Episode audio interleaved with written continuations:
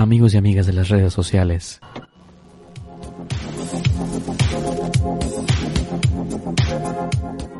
Un día más, un capítulo más en este formato de Instagram Live. Tuve una gran entrevista con mi amigo John Beans. La verdad es que fue una entrevista súper, súper edificante. Eh, fue toda una odisea grabar esta conversación porque creo que allá en Estados Unidos, sobre todo en la parte de Texas, de donde es mi amigo John Vince, eh, tienen muchos problemas con el tema de Internet. Sin embargo, la verdad es que pudimos rescatar muchas, muchas cosas. Estuvimos uh, cortando la transmisión y luego volvíamos a conectar y, y, y bueno, eh, tratábamos de, de, pegarnos un poquito a lo que veníamos hablando. Fue una gran, gran, gran conversación. Creo que eh, va a ser de mucha utilidad para eh, gente que está en el ministerio de alabanza, gente que está tratando de sumarse a este nuevo modelo de hacer iglesia a través de iglesia virtual con todo esto que estamos viviendo en este tiempo. John tiene mucha experiencia en el tema de eh, ministerios de alabanza. Él tiene algunos años ya siendo, pues participando uh, como worship leader, le dicen en, en inglés, pero uh, es en la traducción líder de alabanza. Este, y, y, lo hace muy bien, conecta con la gente y trabaja con su equipo de una manera muy particular y nos platica algunas cosas de mucha, de mucha utilidad. Como les digo, yo fui muy bendecido, yo creo que tú vas a ser bastante, bastante bendecido. Te pido por favor que si tienes algún comentario acerca de este podcast, me lo hagas llegar a través de mis redes sociales, me puedes encontrar en Instagram como arroba Dave Conex o eh, también en Facebook me puedes encontrar como Dave Conex en Facebook o Dave Yáñez también en Facebook. Me puedes encontrar en YouTube como Dave Yáñez y puedes ponerme ahí tus comentarios eh, en algún mensaje directo o en alguno de mis contenidos. Si quieres escuchar a alguna persona, si quieres escuchar algún tema en particular, pues házmelo saber por favor porque quiero crear contenido que sea de mucha utilidad para ti. Pero bueno, te dejo sin más ni más con este gran, gran gran podcast. Bueno, yo creo que te va a gustar mucho porque a mí me encantó. Así es de que nos vemos hasta la próxima, escríbenos y hasta luego. En esta, en este podcast habíamos estado hablando mucho acerca de, un tema en particular, iglesia, pero me encanta que hoy podamos hablar de adoración, que es como que tu, eh, expertise, la parte en la que este, Dios te ha llevado. Entonces, pues bueno, me encanta, bienvenido, muchas gracias por estar acá, ¿no? Gracias por tenerme desde acá, desde El Paso. Desde El Paso, Texas. Oye, ¿qué, qué onda? ¿Está sí. haciendo calor allá? ¿Cómo está? Ah, de hecho ya hoy empezó a hacer, no, desde ayer ya aprendí la refrigeración porque estaba muy, muy caliente. Mi esposa es muy, muy friolenta, así que ella me dice apágalo, pero yo tengo, me da mucho calor, hasta en tiempo de invierno sudo, así horrible. así que ya para mí ya está caliente. Oye, sí, no, acá en Monterrey también hace ya mucho calor. Había estado muy agradable hace algunas, algunos días, pero ya hoy ya el calor se dejó venir con todo. Este, amigo, ¿cómo le está yendo con la cuarentena ahorita? Pues ya estamos aquí encerrados. Eh, y mandaron una orden para todos los ciudadanos de aquí en la ciudad. Ya no podemos salir de nuestras casas, al menos que sea una emergencia, como ir a comprar comida o, uh -huh. O trabajos de gobierno o, o, así como esenciales, ¿no? Por, uh -huh. por decirse así. Uh, pero en realidad ya no, ya no podemos salir de casa porque están multando a la gente, así que hay que ahorrarnos dinero. No, totalmente, totalmente. Me gustaría que, que comenzáramos eh, con tu historia. De dónde eres, este, platícame, ¿tienes hermanos, tienes hermanas, tus papás, dónde naciste, cómo fue tu vida de niño, etcétera? Platícame todo, quiero saberlo todo. Este, bueno, yo soy aquí del Paso, Texas, he vivido aquí toda mi vida. Um, mi papá es pastor aquí en la ciudad del Paso. Um, yo crecí, mi papá fue músico por casi toda su vida. Mis tíos fueron músicos, mi papá fue como el líder de alabanza de su iglesia. Uh, mis abuelos fueron músicos. Um, yo estudié música aquí en la ciudad del Paso. Y bueno, pues yo crecí como el típico niño que crece en la iglesia. Um, yo me hice cristiano hasta ya muy grande, pero yo yo nací en la iglesia. Y este, ¿qué más? ¿Qué más? Tengo una hermana, una hermana que es mayor que yo, cuatro años. Eh, nada más somos dos. También ella canta, también ella toca la batería. De hecho, yo empecé tocando la batería en la, iglesia. Los músicos de mi iglesia se vinieron a vivir aquí al paso. Yo iba a la iglesia en Juárez en ese entonces y ellos ya no podían cruzar para allá. Entonces, mi papá me dijo un día, ¿sabes qué? No hay quien más lo haga, así que súbete a tocar y me subí a tocar sin experiencia. Pero, este, es, ese fue mi, servicio en la alabanza hasta los 18, 19 años. Fue cuando yo empecé a cantar en la alabanza. Cantaba en el coro de niños, cantaba himnos especiales, de vez en cuando, y también estuve en el coro de la escuela. Siempre estuve cantando, pero nunca como en un tipo liderazgo, por decirlo así, o sea, nunca dirigiendo. así que eso no lo empecé a hacer hasta los... Sí, pues 19...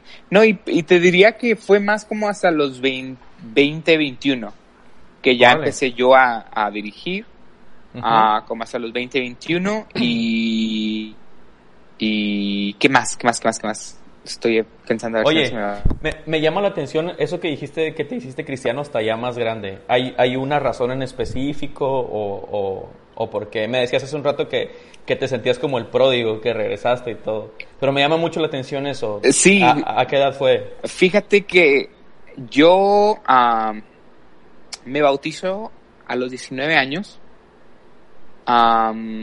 y un momento muy chido, pero creo que yo no tengo un verdadero encuentro con Dios hasta los 24 años. yo tuve como que un momento muy extraño, muy oscuro de mi vida, muy borroso. Este... ¿De, los 19 a los 24? No, era más como de los 22 a los 23, 24. Okay fueron como dos años. Y esos dos años fueron los más oscuros de mi vida. Pero creo que como muchas personas dicen, no, pues que tú creciste en la iglesia, prácticamente eres cristiano, no, pero pues sí conoces a Dios, pero lo conoces a través de otra, mm, lo con, conoces lo que Dios puede hacer en otras personas. Mm. Sí, no sé si me voy a explicar. pero muchas veces. Pero nunca lo haces real para ti. Claro, pero puedes caer en ese error de no de no vivir tus propias experiencias. O sea, tú estás viviendo un cristianismo basado en experiencias de otras personas. Wow. entonces yo no, realmente no tuve un encuentro con Dios así de que cambia mi vida y realmente encuentro su gracia hasta los 24 años. Órale, órale. Eh, ¿Y me puedes hablar de ese momento? Mira, yo cuando me, ni siquiera fue como que me salí de la seguí en la iglesia, pero ya no participaba en la iglesia. Yo participaba en el Ministerio de Alabanza desde los 20 años. Pero luego, luego, este, yo me empecé a como que juntar con las amistades incorrectas y hacer las cosas incorrectas. Yo, yo tengo una separación y yo empiezo a, a hacer las cosas mal de tal forma como el pecado siempre hace, ¿no? Que te avergüenzas y no quieres ser parte de nada dentro de la iglesia. Entonces, yo me, me salí y este, ya cuando, de vez en cuando iba, iba por compromiso y así, ¿no? Mi, la verdad era como una doble vida. Y entonces, cuando yo regreso, regreso porque gracias a Dios hubo personas que siempre subieron al pendiente de mí, orando por mí, este, marcándome por teléfono, buscándome, y yo así como que súper fastidiado, pero estas personas no, no cedían, o sea, seguían ahí buscándome, y, y la verdad fue en un servicio donde yo fui, ni siquiera tenía planeado ir, era un sábado, yo no iba, y en ese entonces yo no iba eh, actividades fuera del domingo, de lo tradicional, nomás como para decir check. Eh, ¿Sabes cómo? Entonces, este... Para cumplir con la gente que, tienes que cumplir y bye. Claro, entonces hace cuenta que fui ese, no sé ni cómo llegué. La verdad, yo estaba pasando un momento de depresión así súper, súper eh, intenso. Yo super, sufría de este uh, pensamientos suicidas, intentos wow. suicidas. Wow. Um, entonces llegué a la iglesia y, y, era así como que no sé cómo llegué ahí, no sé por qué llegué ahí uh, ese día. Eh, y fue bien curioso porque sentí cuando el, el pastor oró por mí y fíjate, el pastor siempre estuvo al pendiente.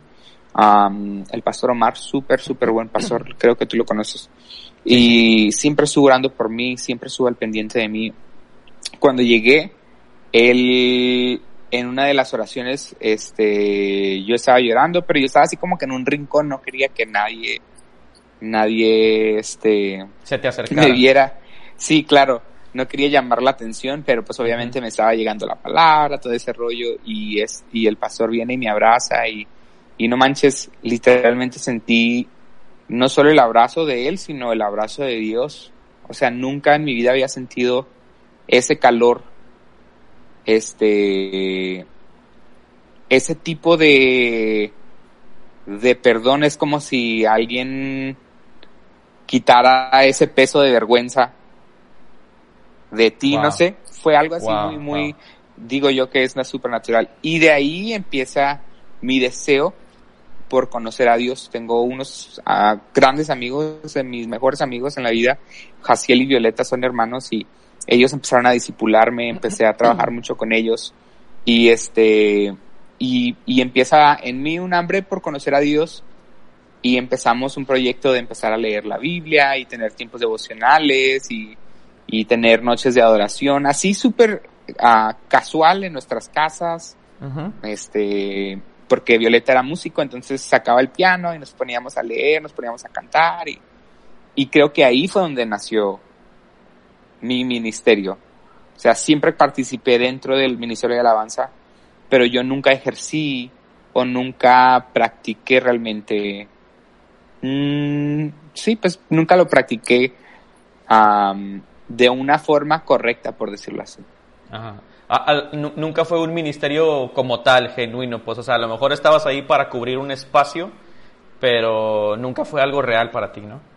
Claro, ándale. Lo hacía porque me gustaba cantar, lo hacía porque me mantenía ocupado, lo, o sea, y muchos, creo que muchos llegamos al ministerio así, y no estoy diciendo que está mal, la neta, creo que, que si es un gancho para que tú te conectes con Dios, o sea, si es el gancho, qué chido, pero aprovecha y, y no empieza a hacer raíces. Um, yo por mucho tiempo solamente lo hacía así como la costumbre y, y pues sí, así es, es como parte de, parte de mi testimonio. Oye, pero, o sea, me llama mucho la atención que pasaron muchos años y, y a veces pensamos que, que la gente culturizada de la iglesia realmente ha conocido a Dios, pero esos encuentros sobrenaturales son eh, son cosas que, que, realmente marcan tu vida y, y, son un parteaguas. O sea, por ejemplo, es que me llama, me, me, me vuela la cabeza todo esto que dices. O sea, si iba a la iglesia, cumplía con la iglesia, tuve mi momento oscuro, pero ese momento, o sea, a partir de ese momento mi vida cambió. Que tú tengas un encuentro con Dios es vital para cada uno de nosotros. Lo compruebo claro, lo que me y, dices. De, y en todas las, creo que en todas las personas funciona diferente. Um, claro. yo, yo espero que no tengas que llegar a un momento como el mío uh -huh. para encontrarte con Dios, la verdad. Este, quien sea que esté escuchando, espero que nunca tengas que llegar tan al fondo de la vida de querer quitártela para poder encontrarte con Dios o encontrar el amor de Dios pero sí, es súper vital. Um, y algo que aprendí en ese proceso es que a veces confundimos el ser... La palabra nos dice que para, para entrar al reino tenemos que ser como niños y creo, creo que a veces confundimos eh, es, ese texto con el ser in, inmaduros. Entonces, a veces nos cuesta trabajo ser como niños y no perder el asombro porque tenemos miedo a ser inmaduros. No sé si eso tiene sentido. Sí, sí, Como a veces estamos tan preocupados en ser adultos y, y en hacer las cosas bien y, y, todo así en un cuadro, no sé, tan, tan cuadrada la vida, que empezamos a perder el asombro de las cosas, o sea, de Dios, de, de lo que Él puede hacer en nuestra vida cuando vivimos dentro de la iglesia. Y creo que por eso a veces la vida cristiana se puede volver muy cotidiana. O sea, no en el buen sentido, se puede volver tan monótona, tan rutinaria, porque, porque perdemos el asombro, porque empezamos a hacer las cosas por cumplir, porque uh, para que Dios me bendiga, o sea, ya no, ya no buscamos el conocer y sorprendernos, dejarnos sorprender por Dios. Um, y creo que todos pasamos por ahí. Te diría mentira que hasta el día de hoy hay momentos donde yo me doy cuenta así como que, no manches, este, regresa a tu realidad. Este, y, y es algo que mi esposa y yo compartimos mucho. En realidad nosotros a veces pensamos que somos un poquito raros, diferente a las demás personas en todos los sentidos. Um, pero es porque buscamos ser diferentes a como de lugar, o sea, no queremos caer en lo cotidiano, este, no queremos abrazar tanto la vida material de, de tal manera de que mi trabajo se vuelve eh, me vuelvo esclavo de mi trabajo de tal forma que ya no puedo disfrutar de la gente que me rodea, de, eh, en fin, ¿no? O sea, como, como adultos y como cristianos tenemos que tener mucho cuidado de no volver la vida cristiana una rutina en sí, porque perdemos el asombro, este, dejamos de ser como niños y es ahí donde las cosas se vuelven aburridas y nos desconectamos. O sea, cuando las cosas no nos gustan, o sea, ¿qué hacemos? Nos desconectamos y eso es normal, es natural del ser humano. como que ya estás como en, piloto automático acá, ¿no? O sea, todo lo que haces es automático, automático. Vas a la iglesia, automático. Vas a la reunión de jóvenes, automático. Vas a la chamba, automático. Y dejas de ver los milagritos que pasan a tu alrededor, ¿no? Claro, claro, claro. Creo que Dios está en todo. Lo podemos ver en, para mí, ¿no? Yo me gusta hacer así de, de, de, ¿cómo se podría decir? De usar mi imaginación y, yo veo a Dios en todo, o sea, me gusta verlo en todo, todo lo que hago. porque también de esa forma creo que aprendes a ver la vida de una forma más positiva. La verdad lo creo así. Wow, qué chido. Oye, John, ah, entonces viene este cambio. Dijiste una palabra que, que, me, que me deja pensando.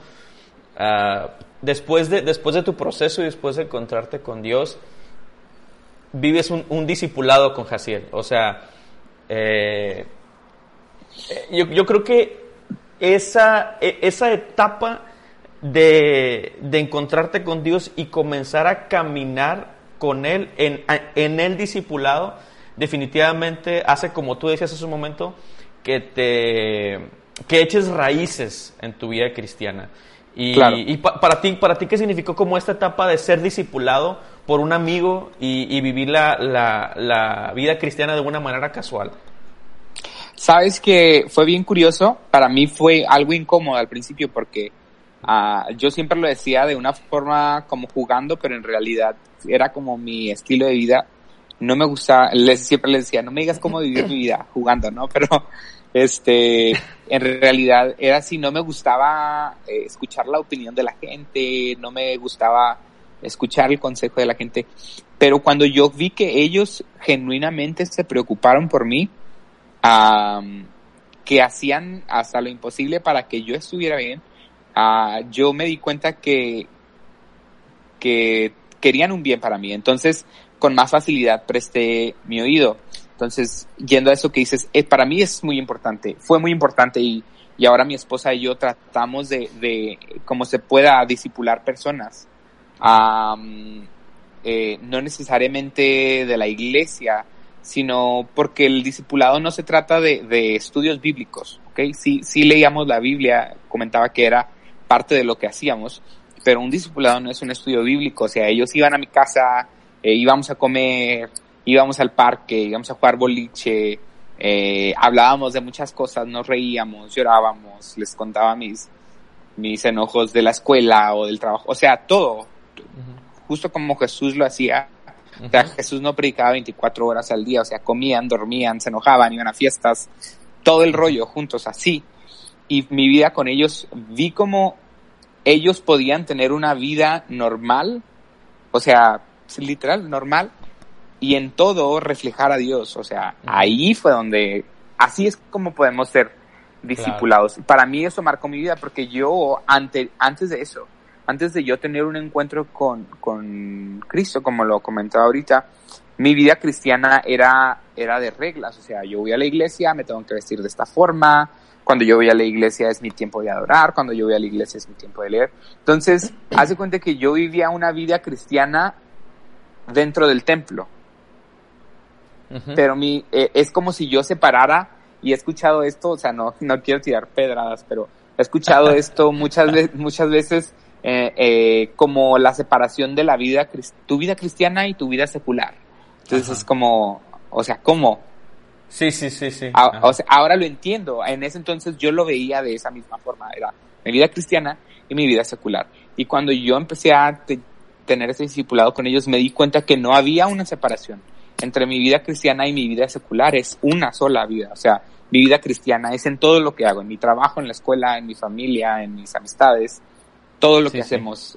Y, y, y, se me hace que así es, es hasta más complicado eh, disipular porque realmente estás estandarizando eh, una vida cerca de Jesús de, en tu vida normal, porque yo puedo llegar a un discipulado bíblico y decir, bueno, esta es la manera en la que debemos de vivir, pero en una vida de cercanía es como, hey, me estás diciendo que así es como debemos de vivir, pero tu vida no es así. Entonces, en el discipulado personal ya, o sea, pones el estándar mucho más alto y, y, y te, te reta, te desafía a ti a que tú también tienes que vivir de la manera en la que predicas. O sea, vivir, ahí es por eso que dices, tengo que vivir lo que estoy enseñando. Igual que Jesús. Claro. Ah, exacto. Y creo que una de las cosas muy importantes dentro del discipulado que yo aprendí con ellos es, primero, la, lo, lo genuino, ser genuino, la honestidad dentro del discipulado. O sea, que lo estás haciendo realmente porque esas personas te interesan. y no solo porque buscas un liderazgo, este, porque también yo estuve en esos zapatos, o sea, estoy, no estoy tirando pedras, estoy hablando de mi persona, o sea, no de dar un discipulado para que alguien te vea y empieces a ascender de lugar dentro de la iglesia. Como joven yo cometí ese error, o sea, lo estoy confesando, este, y creo que muchos cometemos ese error. lo tenemos que hacer porque realmente nos interesan las personas como a Cristo le interesaría o como a Cristo le importa este, su iglesia. Y, sin ninguna intención escondida, sin ninguna intención así escondida. Sin esperar algo a cambio, literal. O sea, tú estás dispuesto a amar como Jesús sin esperar nada a cambio. Y segundo, es, este, ay, se me fue la otra palabra, era ser genuino y vulnerable. Vulnerable. Estas personas jamás, o sea, jamás se mostraron perfectas, si ellos tenían también momentos este, difíciles en su vida, también los platicaban conmigo. Y para mí fue así como que, ah, caray, o sea, espérate, ¿cómo es que tú te estás abriendo de esa forma conmigo? O sea, ¿por qué me estás, este, por qué me yo creí que tú no pasabas esto, o sea, tú eres, tú estás dando un discipulado, tú no debes de sentir tristeza, tú no debes de sentir ansiedad, tú no debes de sentir, pero Eh, entendí que, que también el dar un discipulado es demostrarle a las personas que somos seres humanos. O sea, de eso se trata la vida cristiana. No se trata de que nos elevamos a otro nivel y que nos desconectamos, sino que vivimos en la tierra y, y, y, nuestra espiritualidad no puede estar separada de nuestra vida cotidiana. O sea, vivimos aquí y tenemos que actuar aquí. O sea, se trata de ser como Cristo y traer el reino a la tierra, no de, de salirnos de nuestros cuerpos espirituales. sí, sí, sí. Oye, John, este, platícame acerca de tu ministerio musical. Ah, ¿Cuándo empezaste a, a, formalizar ya toda esta parte de tu ministerio musical, a subir videos, a, a producir canciones, a, a ya compartir tu material, etcétera? Pues este, eso comienza hace dos años, a los 28. Ya después de, de que pasó tiempo y dije, ah, bueno, pues esto ya va en serio, este, creo tenía ya canciones escritas de mis devocionales, cosas así, dije, pues con las personas que estuve tomando el discipulado, porque duró mucho tiempo y de hecho todavía somos amigos y creo que todavía son, son sigo aprendiendo de ellos. Este, ellos escucharon parte de mi música y me decían, ¿por qué no la subes? ¿Por qué no la compartes? ¿Por qué no grabas? ¿O por qué no? Entonces dije, sí, pues ¿por qué no? ¿Tus amigos te este, impulsaron a eso? Se las mostré. Ajá. Luego se las muestra a otro amigo que es productor aquí en El Paso y este eh, le gusta el proyecto y me dice, ¿sabes qué? Te queremos apoyar. Este, y este, tú nada más costea los gastos de, de los músicos, el estudio, todo ese rollo. Y la verdad fue una bendición. Ellos estuvieron hablando por, por ayudar a una persona y creo que Dios me puso ahí en el momento correcto. Y este, empezamos a trabajar con él, con Leslie Johnson, y súper buen, buen productor y súper excelente persona. Eh, sí, súper bueno. Y ya este empezamos a hacer una amistad muy padre y es, se ha vuelto ahora como uno de mis consejeros dentro del ministerio porque yo no tenía experiencia de qué hacer con mi música, de cómo subirla, por eso también fue que me tardé mucho tiempo, porque no tenía yo alguien que me guiara en esa parte hasta que me empecé a encontrar con personas como él. Oye, John, ya se cortó otra vez este brother. Pues ¿qué, pues, ¿qué traes, hombre? No sé qué onda con mi Necesitamos meterte en aceite, sí, orar por ti, todo. ¿Sabes qué? Pues. Aquí, aquí en El Paso está habiendo un chorro de problemas con las redes porque como está esta cuarentena obligatoria, todas las redes se están saturando, perdón. Hoy en la mañana quisimos ver una serie y no nos dejaba entrar a Netflix porque estaban llenos así. Literalmente ese fue el mensaje que me dio que no podíamos ver porque había muchas personas. Pues mi esposa me pasó un, ah, una noticia de que precisamente sí se saturaron todas las este los, los servidores de Facebook y, tienen que ampliar este sus espacios porque están a tope de cuenta, ¿no? Sí, no manches, es, es increíble ahorita. Este, ¿cómo se dice? Un paréntesis. Yo leía ahorita un meme que decía en el 2000 en el 2010 los, los pastores diciendo que el Facebook es del diablo y en el 2020 Así el perrillo, sí, así, viene enojado el perrillo y luego ya ahorita, conéctense chavos. Oye, está bien bañado, bro. O sea, es que de hecho las crisis nos están llevando a que pues anitemos al siguiente nivel, bro. O sea, nos esperamos un chorro. A veces tenemos que esperar eso, ¿verdad? Oye, les, ¿En qué íbamos? les estaba preguntando a la gente ahorita que estabas por aquí tratando de reconectarte que quienes están en el ministro de alabanza de, su iglesia local o quienes son artistas cristianos. Y por aquí hay algunas personas que me dijeron, oye, yo participo en, mi, en el ministerio de, mi iglesia local. Este, y, quiero que vayamos a, platicando acerca de esto. Hablamos acerca hace un momento de en qué, en qué lugar pones como la parte técnica de la preparación de un músico cantante con la parte espiritual. Porque tú eres un músico estudiado, aparte eres maestro de música pero este, también eres, eres un adorador, eres un ministro de alabanza. Entonces yo te preguntaba, ¿en qué nivel están? Porque a veces menospreciamos uno o menospreciamos el otro, ¿no? Ah, eh. para, ti, para ti, ¿cómo lo ves? Este, bueno, creo que de, dentro de, lo, de tus posibilidades, dentro de tus recursos, la verdad creo que esas dos, dos ah, partes van a la par. O sea, en realidad, no creo que y escúchenme primero lo que voy a decir, porque después me van a satanizar. No creo que uno este, valga más que el otro. O sea, ¿por qué te estoy diciendo esto? Porque tú estás decidiendo servir en, en, tú estás decidiendo servir en un, en una posición pública. O sea, tú estás sirviendo a la iglesia, estás liderando a la iglesia, tiene que llevar preparación. O sea, les hablaba de lo mismo que ahorita separamos mucho lo, lo tendemos como cristianos tradicionales a separar lo secular de lo espiritual y no es así. O sea, la parte técnica de lo que es parte de tu preparación, es parte de tu adoración. No le puedes excluir, no le puedes excluir esa parte a tu canción, o sea, la preparación es parte de tu canción. Entonces, no sé si lo comenté en este o en el primer video que grabamos, que, que Pablo nos dice ahora que nosotros somos el sacrificio vivo y por lo tanto todo lo que hagamos, absolutamente todo lo que hagamos, lo tenemos que hacer como si fuera para Dios.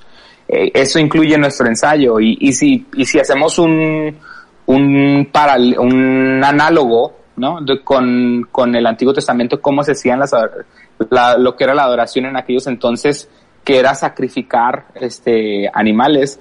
A veces vemos como que, ah, pues esa es la adoración. Pues sí, pero la Biblia, este, obviamente no nos habla literalmente de eso, pero nos, sí había eh, especificaciones de cómo tenía que ir el, el, el animal, cuántos años tenía que tener, no podía ir con manchas, no podía ir con, con heridas, tenía que ir perfecto. Lo que nos indica, para, o sea, sentido común, porque van, muchos van a decir, no, pues eso no está en la Biblia, pero es sentido común que si el animal tenía que ir perfecto, el dueño del animal tenía que tener mucho cuidado de ese animal por el tiempo debido, o sea, podían ser años, o sea, tenía, podían ser años para que ese animal fuera perfecto a la adoración. Entonces, si hacemos el análogo con, con hoy en día, o sea, tú no puedes llegar a, a la iglesia así como que, ah, pues como salga. O sea, porque entonces tú no le estás dedicando tiempo a lo que tú vas a presentar como adoración. No, en realidad toda nuestra vida es adoración, no nada más la alabanza, pero, pero es una expresión de adoración y esa expresión de adoración tiene que ir preparada con, ah, vamos, voy a, voy a repetir esto, conforme a tus eh, recursos. O sea, hay diferentes niveles hay gente que quiere dedicarse a eso tiempo completo y estudia, y hay otras personas que solo lo hacen como un servicio, que tienen el talento y lo hacen como un servicio, pero aún así dentro de eso, tú tienes que apartar ese tiempo para preparar lo que vas a, presentar delante de Dios. O sea, cualquier cosa que sea, sea la alabanza, la canción o un drama o una predicación, siempre tiene que estar preparada. Sí, de, de hecho, ahorita regresando al, al, al ejemplo, a la analogía que hacías respecto al sacrificio, o sea, realmente todas las especificaciones de los animales o de las ofrendas, o sea, eran especificaciones técnicas. Todo. claro. O sea, es la, la, edad, el tamaño, la perfección, que esté así. O sea, todo eran especificaciones. Fíjate, no, jamás lo había analizado, pero sí eran especificaciones técnicas que requerían de una preparación. No, no, no era como que voy a orar de la mañana hasta la noche para que mi becerro pues eso era parte. bien fuerte. Eso era parte. exactamente. Es como no lo tienes que alimentar loco. Lo tienes que este eh, tener en cierto campo tienes que darle de beber tienes que llevarlo a pastar. Es como es preparación técnica total. Claro y, y uno de los adoradores que nosotros vemos así como top de la Biblia es David no todos así como que como adoradores ah lo vemos a David. Y, y muchas veces, este, pasamos por alto muchas, muchos detallitos de la Biblia. En Samuel eh, se me hace bien padre cuando, cuando llaman a alguien para ministrar a, a Saúl, este, este, ponen una lista de, de, de, de, cosas que necesita la persona que tiene que ir a ministrar al rey. O sea, sí especifica que tenía que tener el, el Espíritu de Jehová, pero justo detrás de eso decía que tenía que hacerlo bien. O sea, alguien, alguien que fuera este diestro en, en, el instrumento que iba a tocar. Era necesario que fuera, o sea, no era así como, porque en ese caso pues hubieran agarrado cualquier sacerdote, ¿no? Del, del templo, si se supone que ellos eran santos, pues hubieran agarrado cualquier. Pero no tenía que ser alguien que aparte de tener el corazón, como decías tú, la pasión, también tenía que tener la habilidad de hacer las cosas bien. Entonces, eh, eh, si realmente queremos ser efectivos, este, y, y, más que ser, esto podría sonar un poquito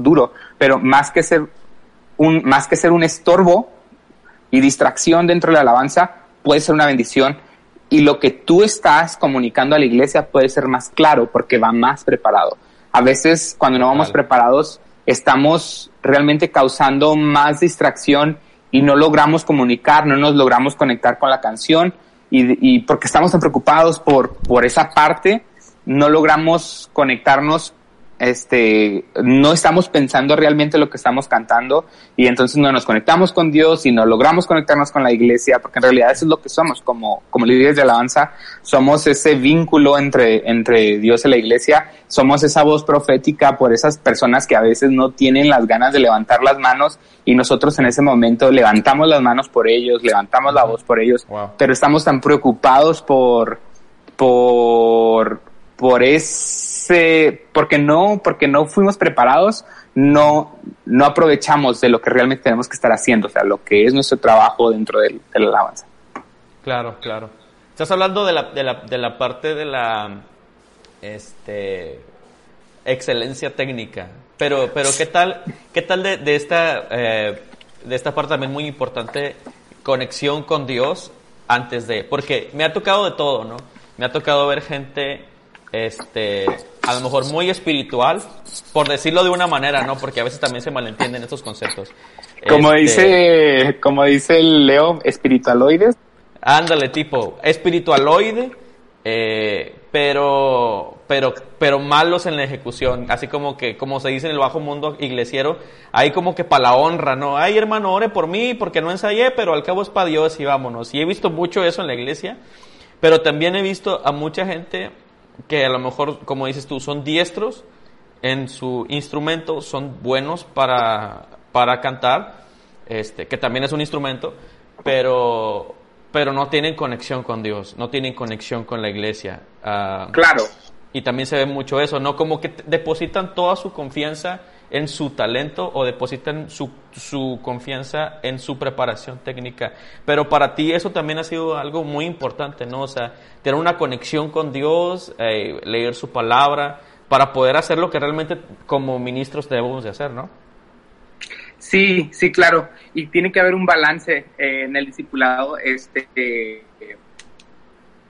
a Jaciel le encantaban las parábolas y por lo tanto él durante sus, sus sus discipulados siempre, siempre usó analogía, siempre.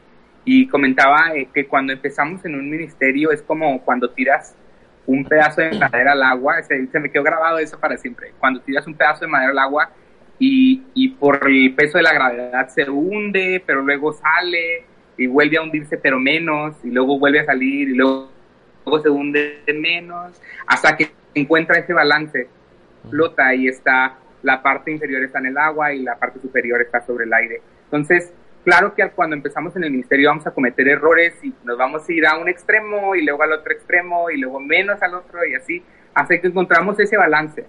Pero va a ser muy importante que, que, también experimenten. En, realidad todos funcionamos un poquito diferentes porque tenemos, tenemos cualidades diferentes, caracteres diferentes y procesos diferentes. Entonces, no te podría decir que la forma en que yo lo hago es así, la única. O sea, así me ha funcionado a mí. Y te podría dar parámetros, ¿no? Pero en realidad se trata de experimentar y volviendo al mismo, o sea, tú tienes que pasar tiempo con Dios. y sí se da mucho eso. Es muy importante que no nos clavemos solo en la parte musical, o sea, yo te lo digo como maestro de música, que mucho tiempo hice eso, me enfocaba en lo técnico y tenía que estar perfecto.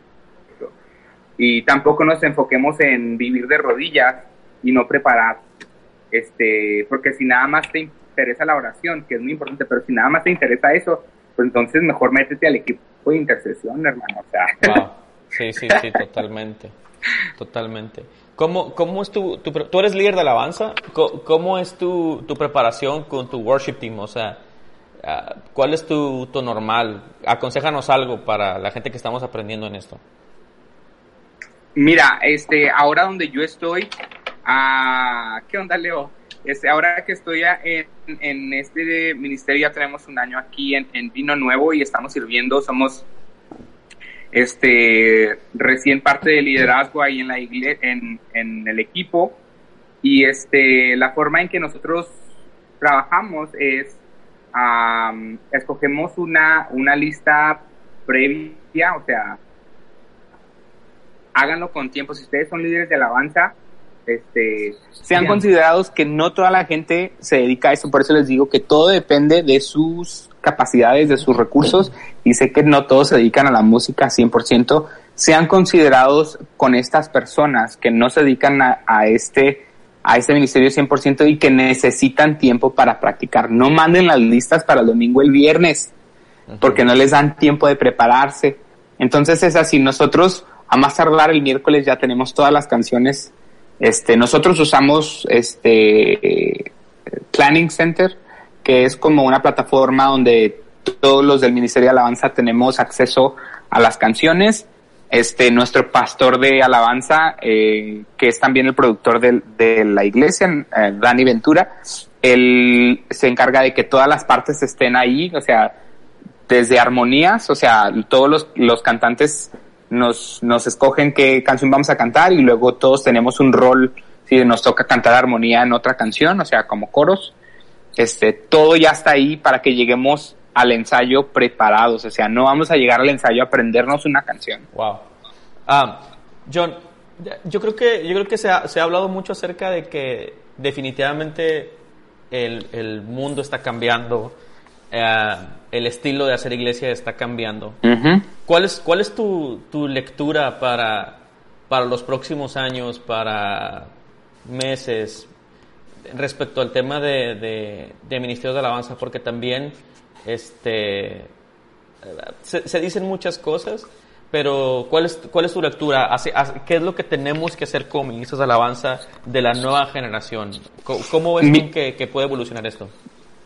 Mira, este, la verdad creo que en la parte práctica, pues tenemos que, ajustarnos, como decíamos ahorita, a la, a la tecnología, o sea, las generaciones nuevas, ya, ya todo se funciona de esta forma, o sea, ahorita estamos teniendo en, en esta cuarentena, estamos teniendo este problema técnico, ¿no? Porque, porque las redes están saturadas, o sea, la gente ya vive pegada a la tecnología. No lo podemos evitar y no podemos tratar de, de querer arrastrar a una generación entera al pasado. No se puede. O sea, vamos a perder. Y, y eso lo hemos visto de generación tras generación, como en cada generación la generación que no deja o no busca adaptarse termina queriendo jalar otra generación hacia atrás, arrastrar una generación hacia atrás. Y no podemos hacer eso porque terminamos con, con, con esas emociones negativas entre generaciones y tampoco se trata de eso. Se trata de honrar a nuestras generaciones pasadas y también honrar a nuestras generaciones futuras. Entonces, hay que hacer este tipo de adaptaciones. Ahorita nosotros literalmente estamos viviendo esto en, en, carne propia, ¿no? En nuestra iglesia. Este, nosotros estamos haciendo sets de alabanza, los estamos haciendo ah, orgánicos, o sea, nos juntamos en diferentes casas y estamos grabando todo el set para, para los días de cuarentena, o sea, estamos subiendo los servicios, los estamos pregrabando. Uh, y nos, nos juntamos en cada casa diferente, el, los ministerio de alabanza y todo igual, funciona igual todo que nos mandan las canciones con tiempo, las practicamos y vamos y grabamos un set como si fuera un servicio para que sea orgánico, o sea, para que no pierda su continuidad, no pierda ese, sentido orgánico, pero para momentos como esos donde tenemos esas interrupciones de, de live streaming, cosas así, para evitar esos problemas, este, hacemos todo un poquito este, antes.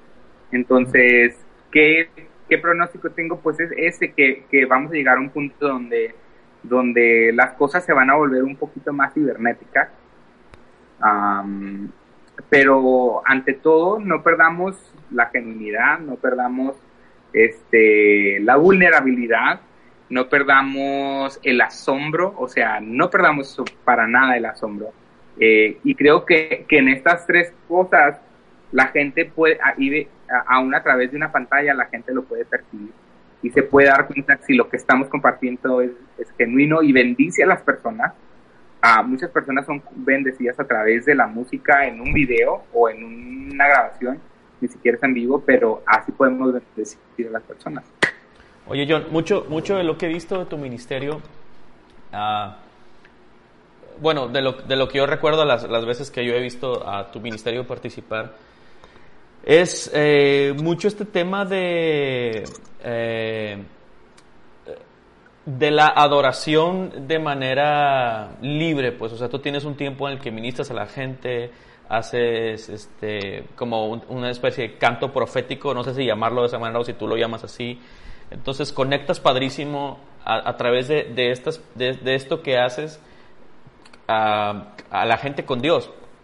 Entonces, no sé si toda la vida lo has hecho, si fue algo orgánico en ti o, o, te, o, te, empezaste a entrenar en esto.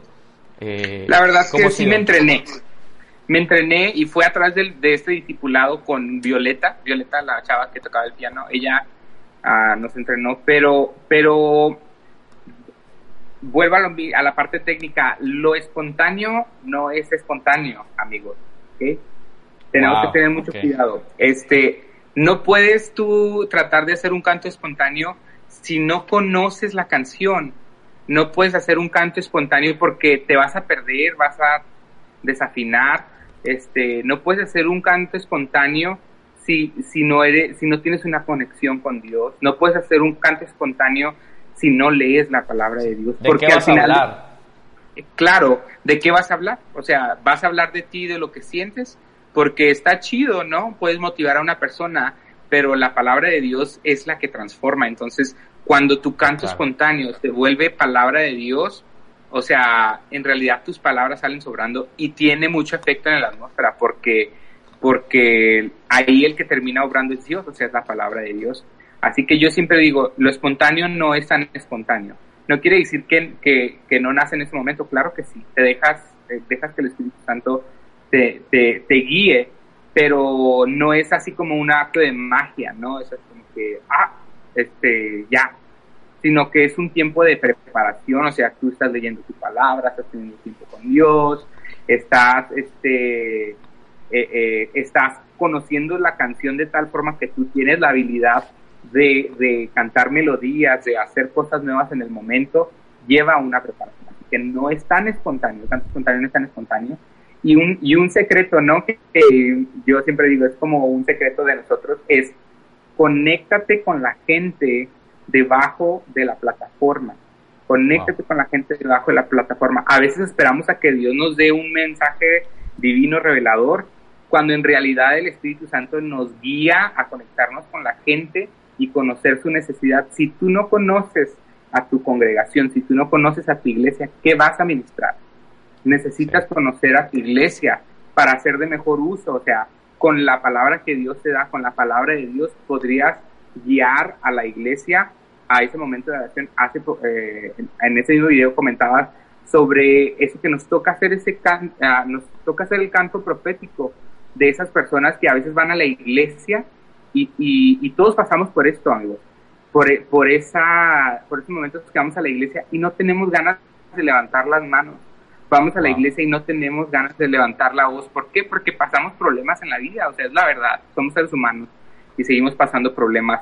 Y, y, y a veces vamos a la iglesia por ese compromiso, pero nos toca hacer esa voz por ellos, nos toca hacer esas manos por ellos, nos toca hacer eh, eh, esa parte, ¿no? Por ellos y, y, y, de esa forma llevarlos a ese momento a, través de, de, esto, ¿no? que llamamos. Me encantó, me encantó la forma en la que le dijiste tú te conviertes en la canción que tu iglesia necesita.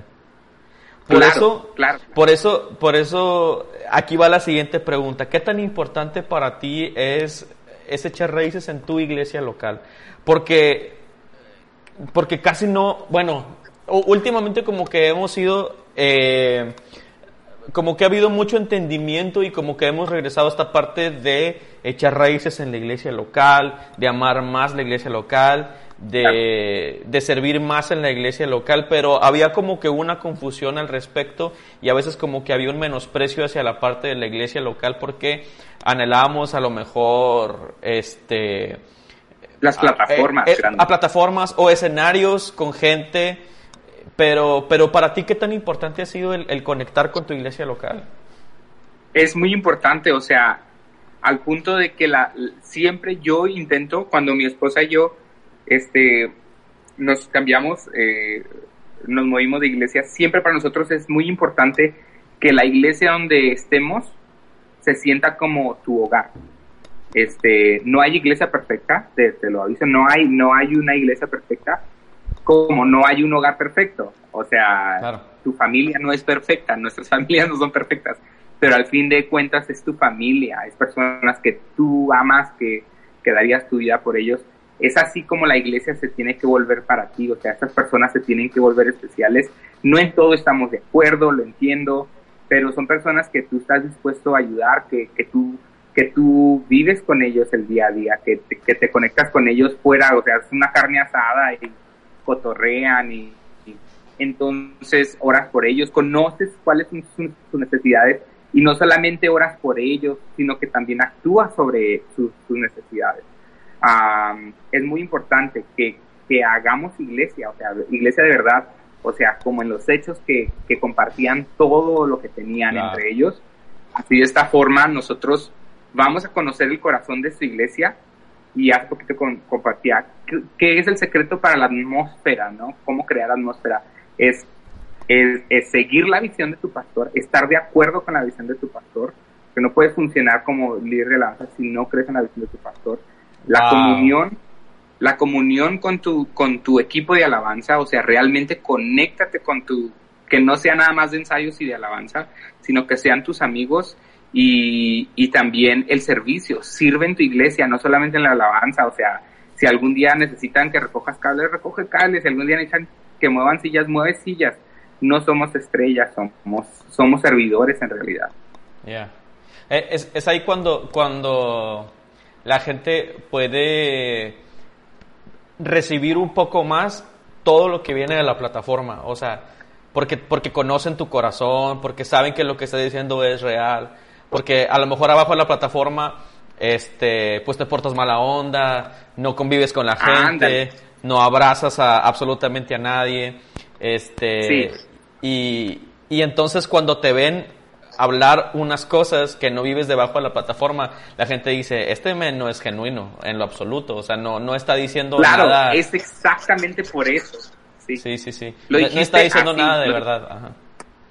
Sí, y es que en realidad si tú te conectas con ellos debajo de la plataforma, cuando tú, cuando tú este, estés dirigiendo y, y digas, o sea, si, si levanten las manos, ellos lo van a querer hacer contigo porque la conexión no es solamente de un momento, la, la conexión que ellos tienen contigo es, es de, de una relación que hay entre tú y ellos.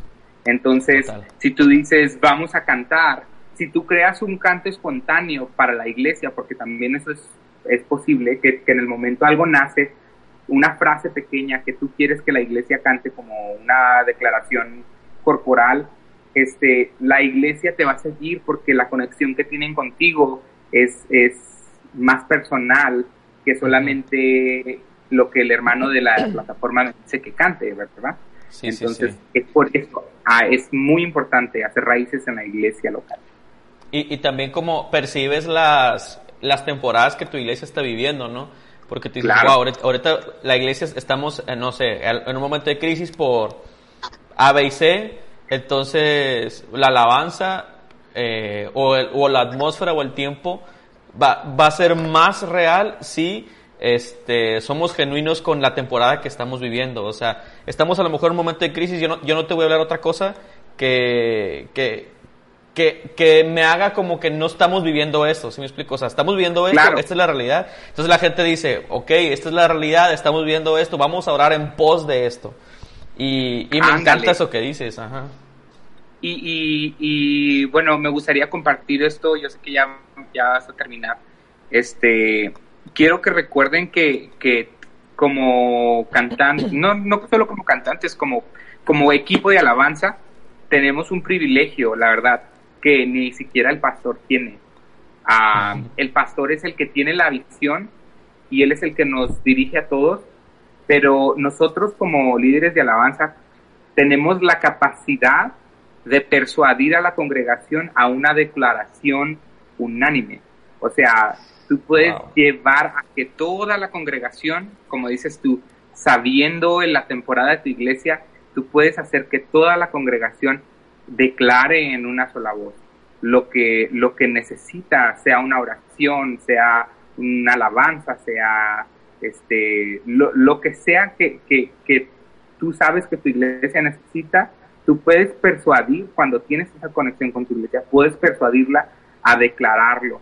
y entonces a través de la música, en ese momento donde todos nos conectamos, podemos ser vulnerables, empiezan a ser, o sea, como iglesia, como cuerpo, empezamos a conectar eh, nuestra visión a una sola cosa. O sea, estamos todos eh, dejando todas nuestras ideas, nuestros problemas para unirnos en un momento específico y, y como grupo, como un cuerpo, declarar, cantar juntos. Entonces, recuerden, esto es un privilegio, la verdad. Cuando ustedes se conecten con su iglesia debajo de la plataforma, podrán persuadir a la congregación a, adorar con ustedes. Y si están conscientes de la necesidad de la iglesia y la visión de su pastor, va a ser mucho más fácil de que ustedes se puedan mover hacia el futuro. Wow, está padrísimo eso, bro. oye, John, ¿qué viene para ti en el futuro? ¿Qué vas a seguir haciendo? ¿Vas, vas a producir algunas otras cosas? ¿Algún álbum completo? ¿Vas a seguir haciendo sencillos, videos? ¿Qué, qué viene para ti? Justo mañana vamos a lanzar un, un, un cover. Está sencillo, está, lo hice aquí en mi casa. Uh, pero la verdad que quiero aprovechar esa cuarentena. Mi trabajo es demasiado demandante, eh, que no he podido grabar nada no he podido terminar. He empezado canciones que tengo ahí, pero no las he podido terminar y en esa cuarentena mi esposa y yo estamos aprovechando para, para ser más creativos, para seguir con esos proyectos, así que voy a estar lanzando algunos covers para en ese en este tiempo estoy trabajando originales, así que esperen un sencillo o dos tal vez en esta bueno no necesariamente en esta temporada, pero en, en estos meses. Uh, ese es mi plan. Así que, pues sí, va a haber música nueva para que estén al pendiente y mañana vamos a lanzar eh, este, este cover.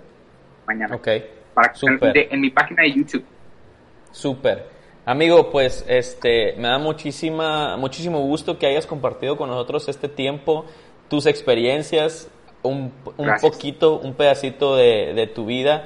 Este, nos has bendecido mucho a, a través de tu ministerio, tus canciones, eh, lo que Dios te ha dado, te ha entregado y, y, y verte eh, ministrar en, en, una plataforma, en un evento, la verdad es que es, es, es, contagioso y nos lleva, así que te lo agradecemos, gracias por, por seguir conectado en la visión que Dios tiene para ti, este, gracias por inspirarnos a través de lo que haces.